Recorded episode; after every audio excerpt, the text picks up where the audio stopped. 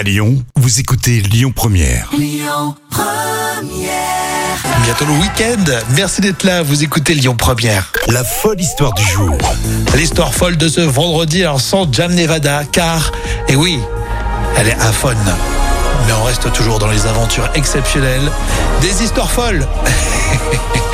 Quand vous tenez un bar ou un restaurant, vous le savez, vous devez euh, payer hein, pour diffuser de la musique, payer les droits SACEM. Ça coûte euh, quelques centaines d'euros hein, par an. À part si c'est moi qui chante, là c'est gratuit.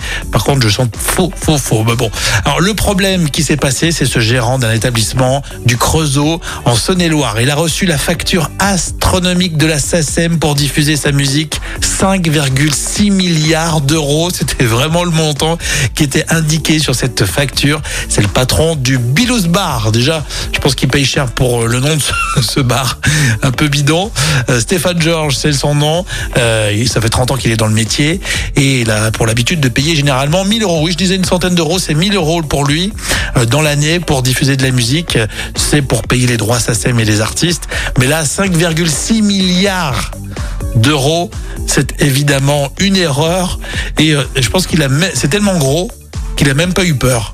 En tout cas, il s'est plaint, il a eu gain de cause et la SACEM a juste plaidé pour l'erreur informatique. 5,6 milliards pour les artistes. Je pense que oui, ils peuvent créer après. hein.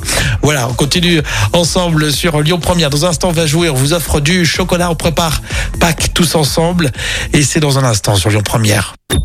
Écoutez votre radio Lyon Première en direct sur l'application Lyon Première, lyonpremière.fr et bien sûr à Lyon sur 90.2 FM et en DAB+.